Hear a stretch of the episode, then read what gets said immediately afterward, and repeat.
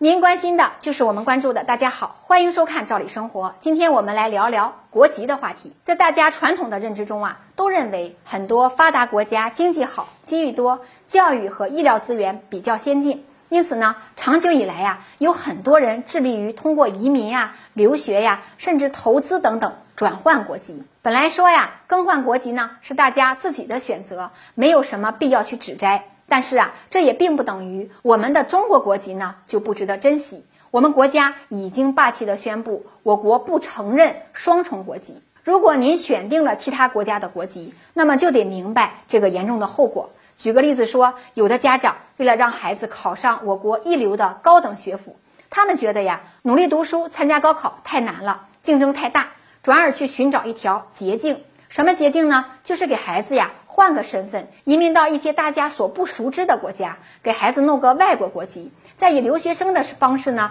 争取到我们国家一些高等学府学习的机会。为的是什么呀？其实呢，就是图这个知名大学的名望。那将来找工作能给自己增光添彩。其实呢，这么做是很有风险的。我们国家既然不承认双重国籍，如果这么做，就相当于你的孩子呢是以外国人的身份在中国居留。那你学习可以，学习之后呢？是打算回到所属国籍的国家，还是继续在中国逗留呢？我想，大部分人还是想在中国发展居多吧。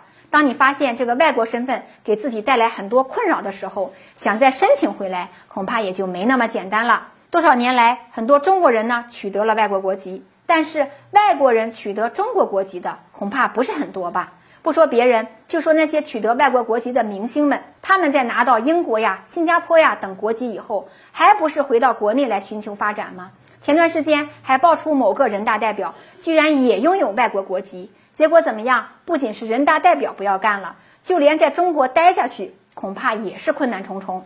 因此呢，我们国家不承认双重国籍。如果你拥有的是中国国籍，那么请珍惜；如果你弃中国国籍而去，那么对不起了，就别再想脚踩两只船了。那孰轻孰重，大家还是掂量掂量为好。今天的话题我们就聊到这儿。对于这个问题，您有什么看法呢？欢迎您评论转发。我们明天见。